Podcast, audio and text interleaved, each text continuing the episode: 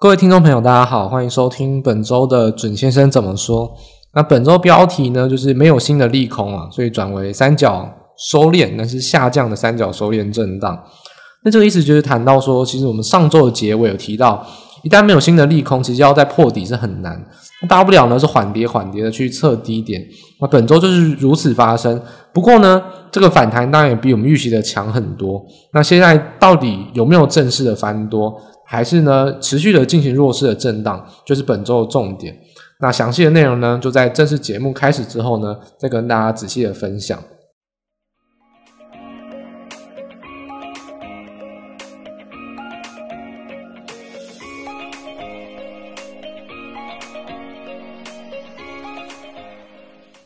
那首先，我们还是先从国际的一些重要的情况开始说起哦。本周呢，要谈的其实应该说上周就可以谈了，因为。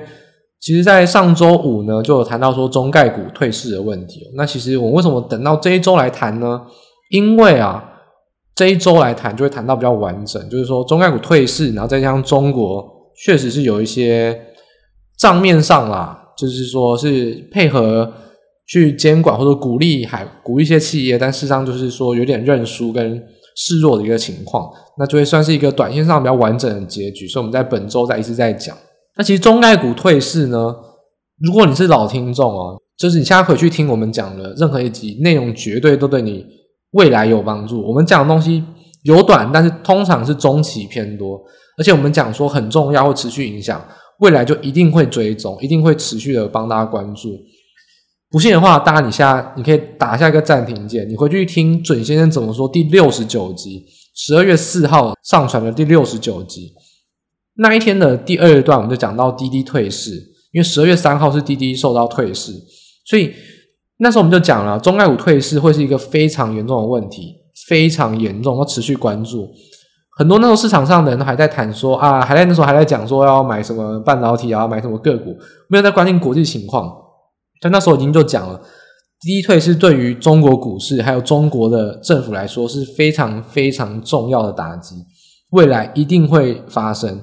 持续的有退市的风波，所以果不其然哦，自从那个之后啦，其实也顺应的国际盘势，在那一点那个点，我们说十月三号那个点之后，其实大家可以看到，如果你去看沪深三百指数，十月三号之后基本上一路走空啊，一路走空就是空方多的还一路走跌，那就是有外资跟其实中国自己也有很多机构啊，比方说一直好像讲的是外资在。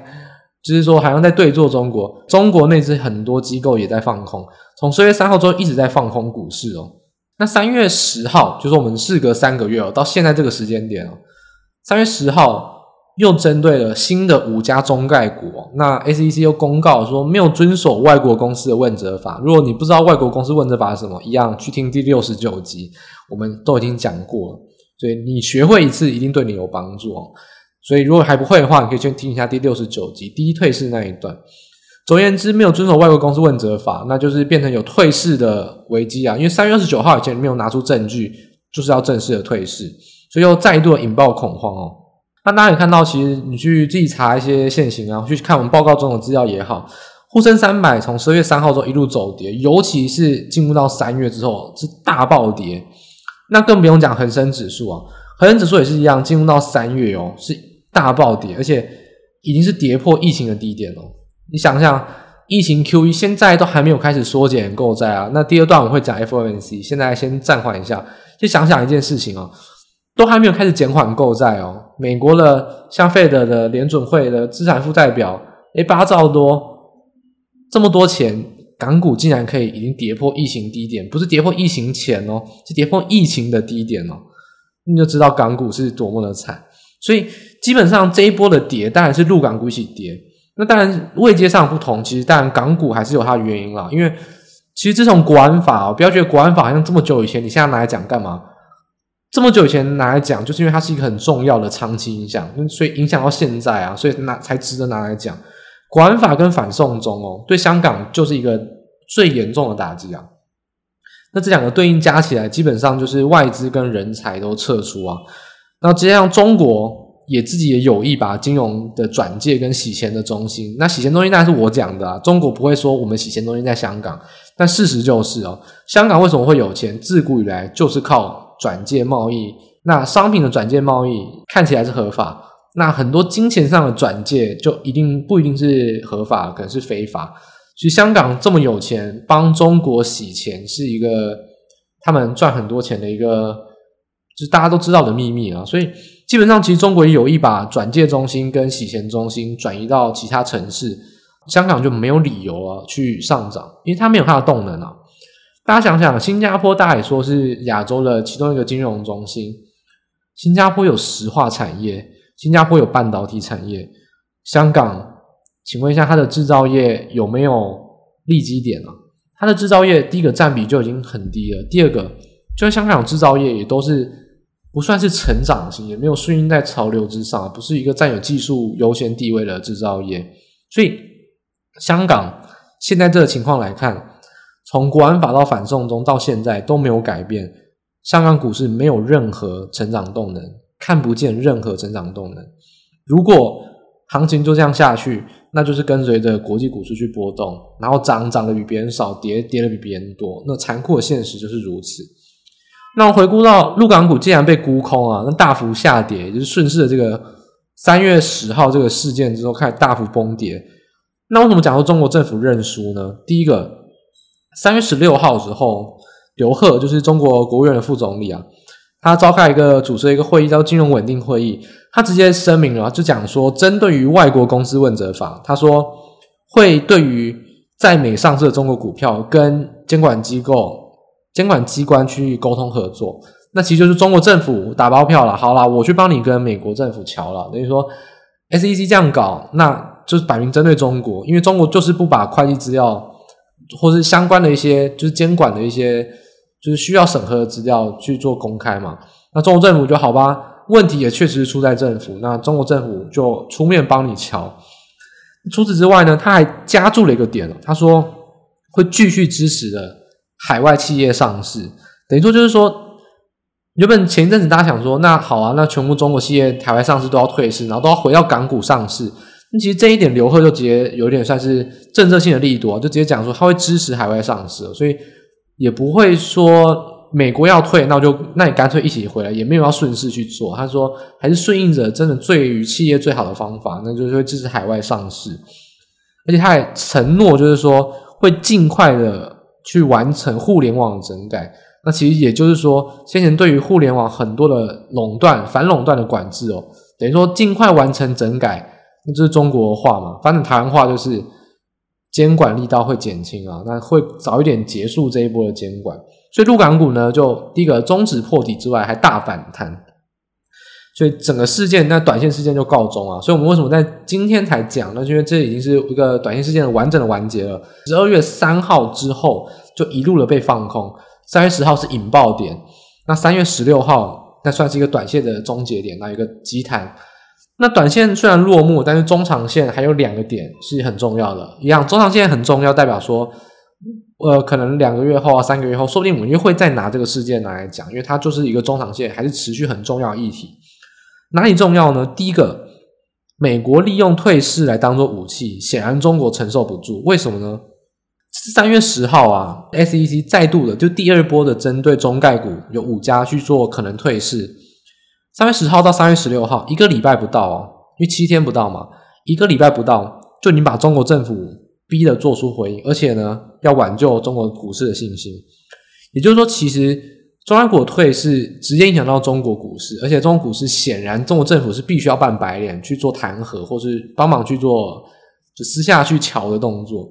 所以美国退市这个是一个很好的武器，而且中国既然也说他会继续支持海外上市，因为他知道这个对中国企业有利，未必哦。那可能三个月后，美国又再次拿这个当做武器，作为一个威胁或调戏中国的一个方法，所以。中长期为什么会影响？第一个，美国抗中还是持续；第二个，中国既然会怕这个点，而且一个礼拜就认错，一个礼拜就做出回应，哇！拜登整天骂中国新疆人权，骂两年，从川普开始骂，骂到现在，中国也没有在甩他。诶，可是我我说退市，没想到你一个礼拜就马上回应，而且还很乖。所以这个就是有用的武器，美国一定就会把它拿在手上。诶，宝剑不出鞘，但一出鞘就是要见血，所以这显然美国知道了，既然这个东西很好用，拿在手上，什么时候会用也不知道，但显然这个会是未来一定会发生，美国还是会持续针对中国一个痛点，所以美国的退市未来一定，美国退市中概股未来一定还会有，一定还会有，所以下一波什么时候发生不知道，那发生之后你要知道。一定会有很严重的利空。第二点，中长线需要注意的是什么呢？就这一波可以发现到，中国的机构法人明明也在放空，那不要再怪罪外资了。那就算你怪罪外资，每天都在看北上资金，我们先前有讲过了，一样六十九集我们也讲过了，北上资金就是中国所谓看外资啊，就是所谓的沪港通，从港汇到沪。但是这种北上资金的净流入、净流出被拿来当做外资的进出指标，就像大家也很很喜欢看台股和外资的买卖操一样。但其实外资在于中国，其实影响力非常小。但是为什么这一波外资卖，结果大家也跟着卖呢？显然是因为中国自己，我们必须要强调，中国的证券产业没有自己的评价系统。像台湾很容易听到说外资降评、外资升评，但是我们的股市呢？诶，涨自己的，跌自己的。我们的评价系统，我们由我们来决定。但是显然，中国的机构法人跟股民很在乎北上资金，就是他们受到的评价系统严格的依赖外资的动作。所以外资纵使它的资金占中国股市不多，但只要外资一卖，其他也跟着卖，那等同于间接的外资影响力很大。所以现在来看，基本面容易受到美国贸易影响的，像深圳股市。还有金融制裁跟没有前景影响的香港股市，都要特别特别注意。在深圳股市上市跟金融跟香港股市上市的公司，就要特别注意，未来还是有可能有破底下跌的可能。那相对而言，以内需为主的上证股市就会比较需要小心。所以不要每天听到啊，那是中国的公司，请大家要仔细做点功课。中国的公司有没有上市？有上市是在港股上市。还是在深圳上市，还是在上海上市，这点是大家需要搞清楚的。深圳跟香港的压力在未来还是会是比较重的，所以中概股退市，短期内虽然告终，但中长期美国显然是拿到一把很好用的枪，未来一定会拿来用。只要中国有违逆美国的时候，这还是会是中美国拿来用的一把很好的武器，所以会是一个需要中长期追踪，而且持续会发生的一个潜在利空。那第二点呢，马上就谈到说 FOMC 的会议啊。那这个会后声明呢，首先、啊，第一个重点啊，升息一码，然后点阵图呢预测今年再加六码，今年剩六次 FOMC 会议，而且呢，那个鲍尔也讲明了，下次 FOMC 呢会讨论缩减购债，就是说会执行缩减购债。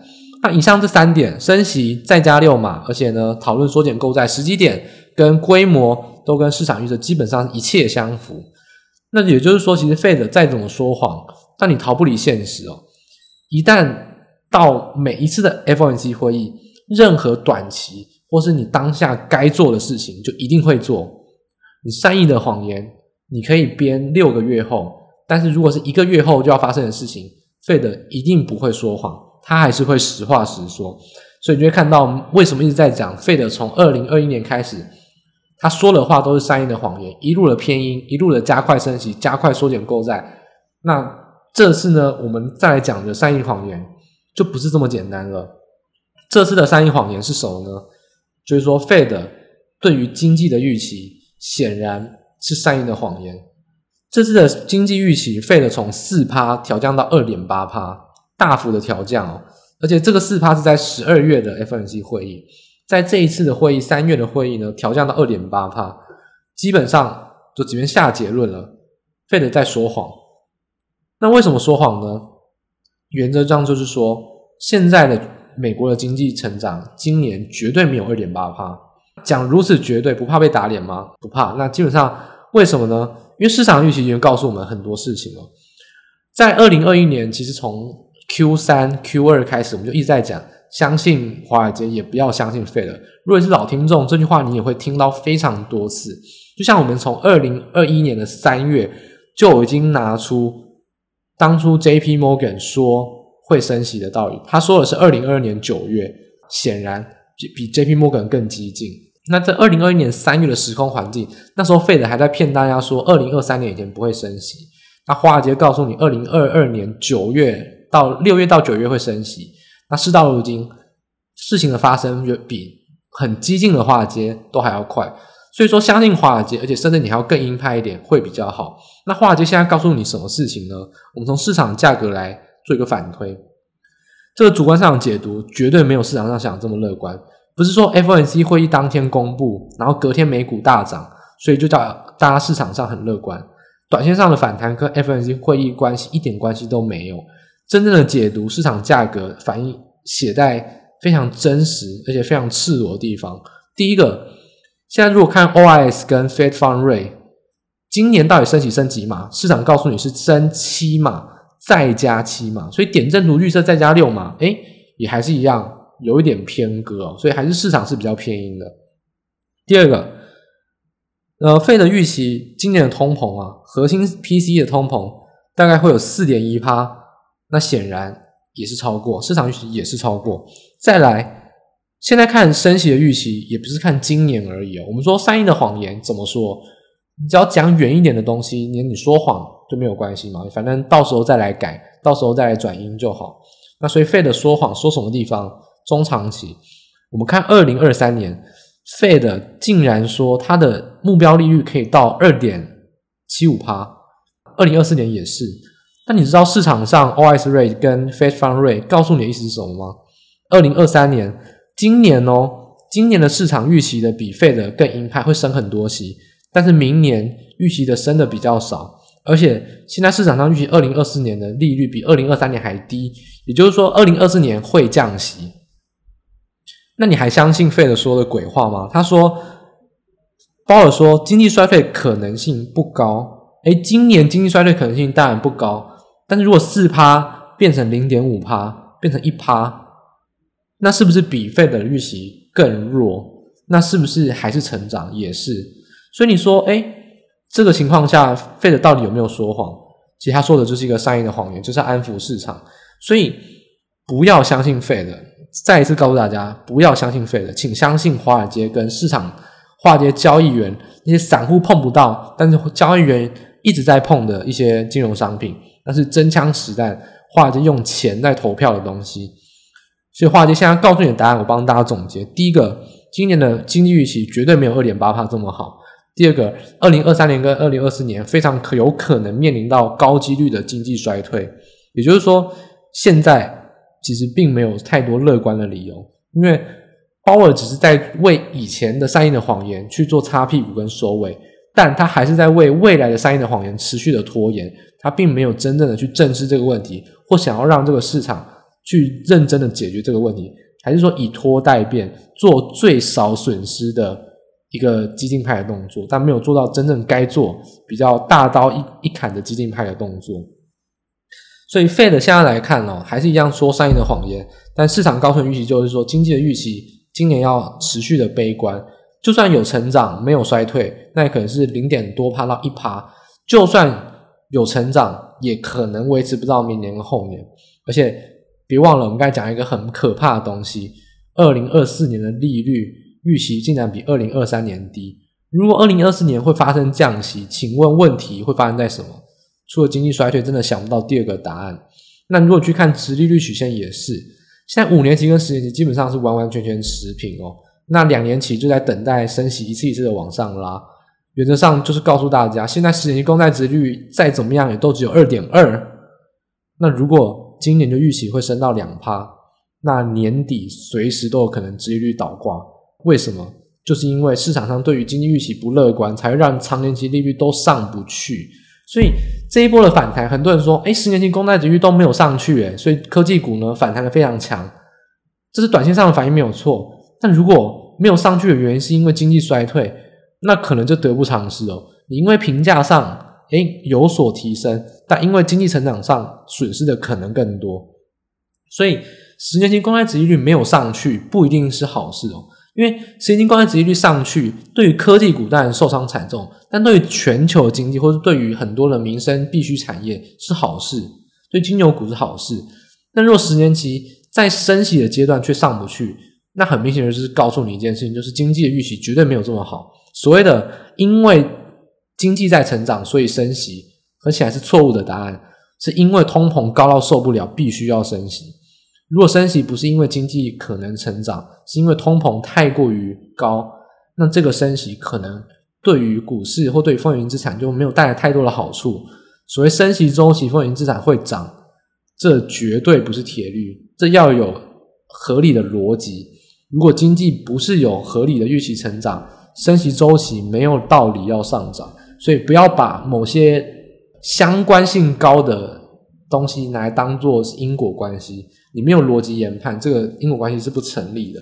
所以目前升息来看，难看的还在后头，只能说 Fed 还是一样。如果现在说谎，那你未来就必须要转鹰。所以未来既然要转鹰，那市场还是会遭受到一次次的打击。这个就是必须面临到的现象。到底要长痛还是短痛？显然 Fed 选择长痛，先忍跟先安抚，会怎么走，就会把这个战线拉长，也会影响到整个货币资产会比较久一点。所以整体而言，现在当然强谈。那因为乌俄的战火已经慢慢的转为零星了，也就是说，其实不管你相信谁的假消息啊，那我只能说，你看外网消息，你就会知道乌克兰守的是比较好的。因为俄罗斯基本上补给已经有点卡住了，因为战火太多，补给线已经有点断了，所以他也不会再零星的攻，他也不会再大规模攻击啊，就是零星的轰炸啊，或者一些一些导弹。那接接下来就进入到谈判密集的阶段，所以国际的情绪性当然也宣泄了很多，那当然就会有一些大反弹。不过第一个四大指数已经过了下弯的月线，那我们已经有提到了，美国最重要的趋势线是一百日均线，那一百日均线已经开始下弯了，但是我们这一波下跌大概也才从一月开始下跌好了，那其实现在也才跌不到七十到大概七十个交易日到八十个交易日左右，所以。其实一百日均线涵盖到了还有很多很多高档的空间，所以现在一百日均线还在非常高的地方，所以就是说其实都还在一个空方的震荡，那只是说这个空方的负乖离很大，所以会有反弹。纵使你说一些技术面你不要看了，我们持续看到一些其他的空间。现在来看，如果专你看季线，那也会是一道反压，而且我们也讲过了，如果乌俄的冲突影响是中长期的，那没有理由。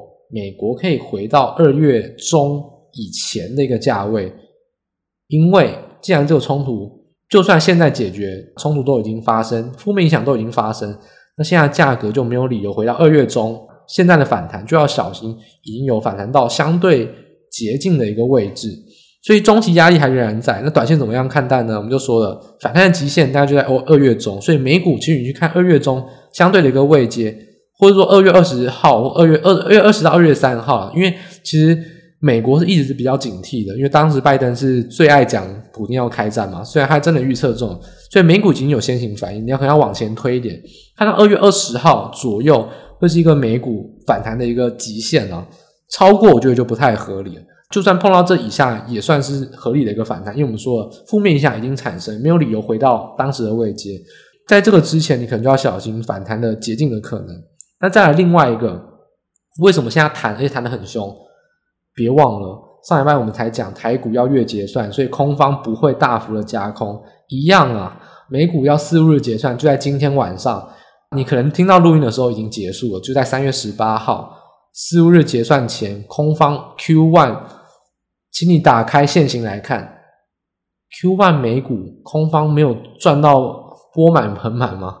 从一月开始准时跌啊，从十二月的圣诞节开始准时，美股一路跌，跌到现在顶多小反弹，空方赚了这么多大获全胜，四日结算赚的钵满盆满，先行回补是合理的。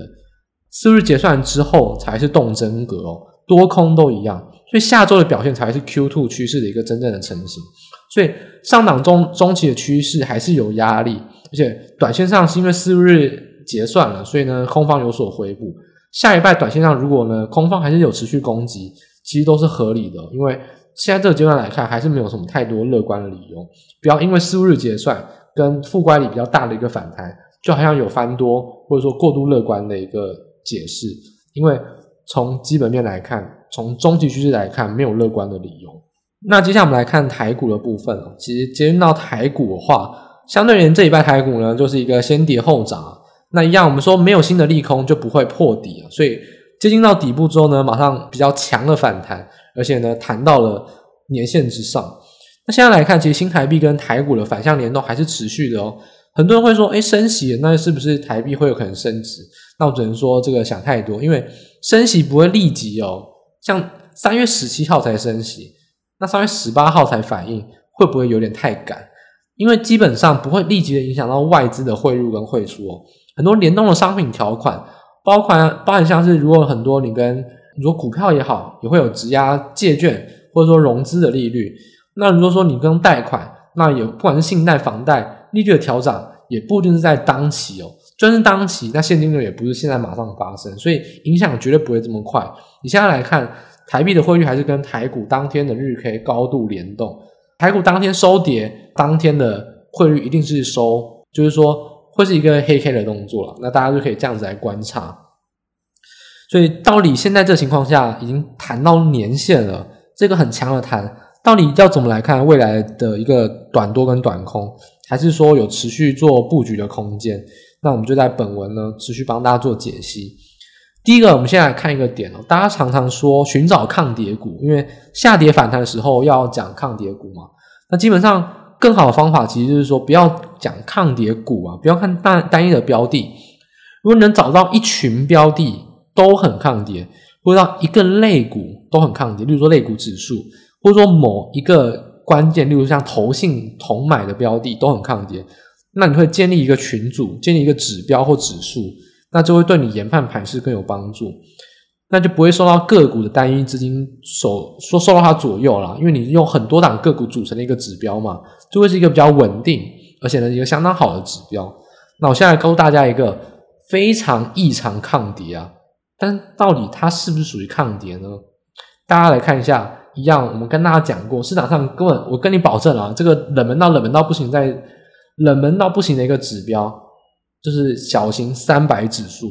那如果你用 XQ 的系统，或者说相关的看盘软体，你就打 SC 三百。小型三百指数呢，基本上第一个它不含台积电，因为小型三百指数是一第一百五十名到第四百五十名的股票，那台积电全值第一，当然不会在里面。为什么 OTC 不是中小型指标吗？当然不是。OTC 现在的市值前面的股票有非常多市值都已经到一千亿以上，其实并不输零零五零的末段班的股票，像是环球金、中中美金，或者像文茂、元泰，或者像合一、高端疫苗等等，其实市值都蛮大的。所以 OTC 的全值股哦，OTC 也很容易受到大型股，就是说中型股的影响啊。真正的小型股还是要看小型三百指数。那大家知道一件有趣的事情吗？你可以去打开我们的报表，或者说你去自己在你的 XQ 软体上输入小型三百指数的最高点在哪边？在二零二一年五月，在去年的疫情之前。也就是说，其实这一波与其说小型三百指数抗跌，应该说它没有历经超涨的修正，因为 OTC 跟加权指数在去年五月之后急跌反弹，再急跌再弹。再弹都已经超涨了相当多，小型三百指数在现阶段抗跌，只能说它没有涨到，所以它当然也跌不到哪边去，所以这并不算是一个作为一个很乐观的一个指标啊。所以整体来说，如果小型股现在抗跌，然后上市柜呢有超涨的一些修正，那简单来说，目前上市柜啊还有小型股的位阶呢，就逐渐的收敛，那就认为说小型股呢就会比千金股。更值得去判断内资非法人的一些主力动向，因为其实高价千金股很多投信在买，相对而言就比较难判断真正的内资主力哦。我觉得小型三百指数反而会是判断内资主力一个非常好的指标。如果它跌破的话，你就要特别特别小心，内资可能是有在跑的动作，尤其像融资会不会就有可能有持续衰减的动作。就小型三百指数是你撇除掉法人投信。你单纯看内资的融资跟内资大户一个相当好的指标，推荐给大家。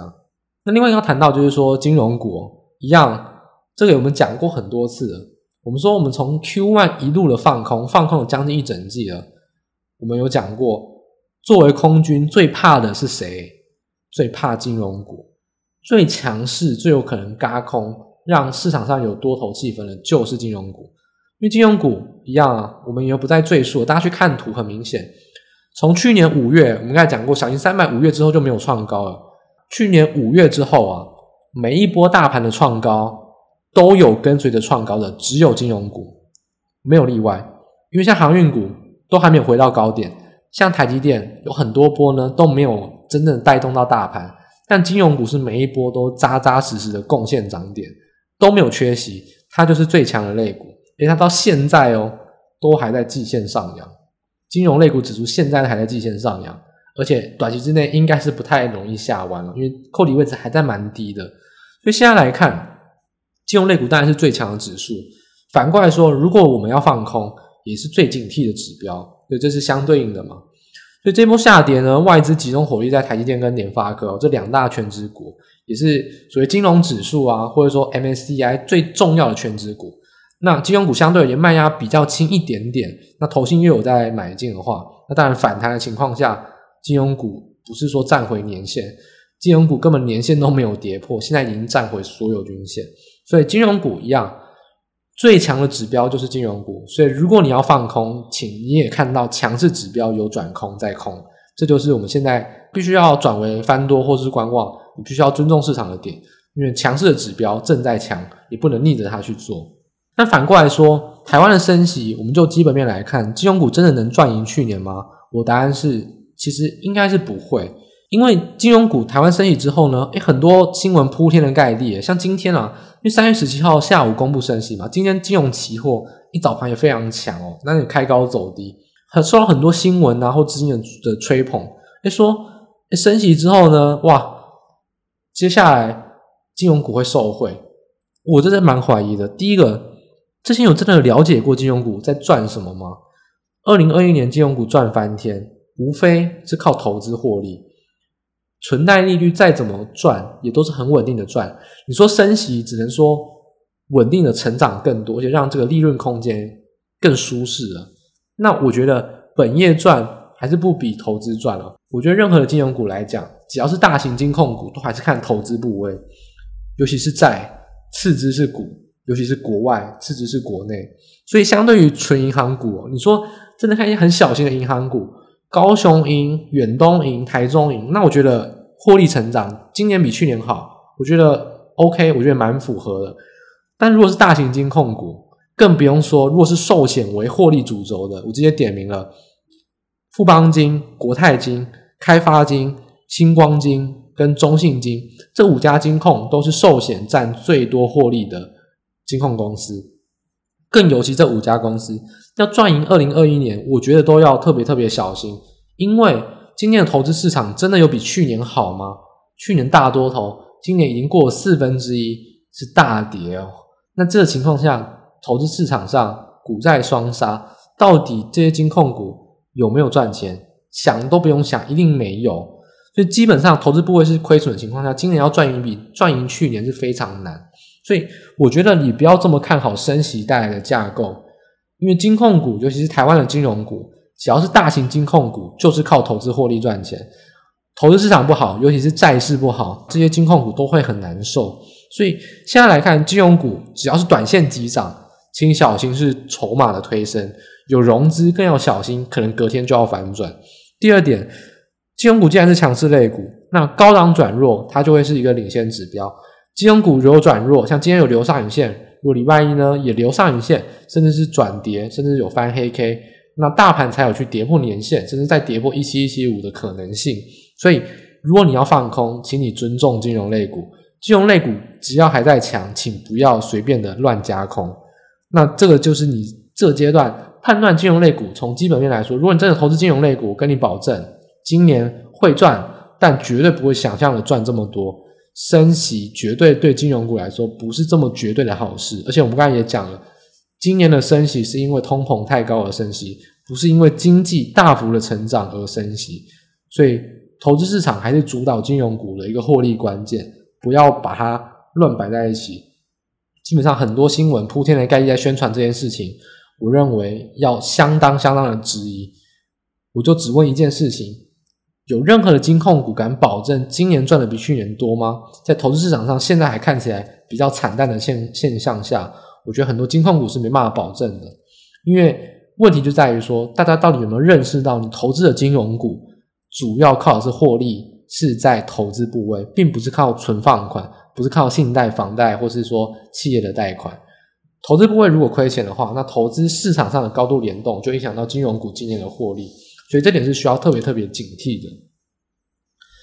总结来说，我们刚才总结的像是呃中概股退市中长期的影响，然后还有像是 FOMC 其实透露是明年后年很有可能会有经济衰退，今年经济没有这么好的一个市市场预期。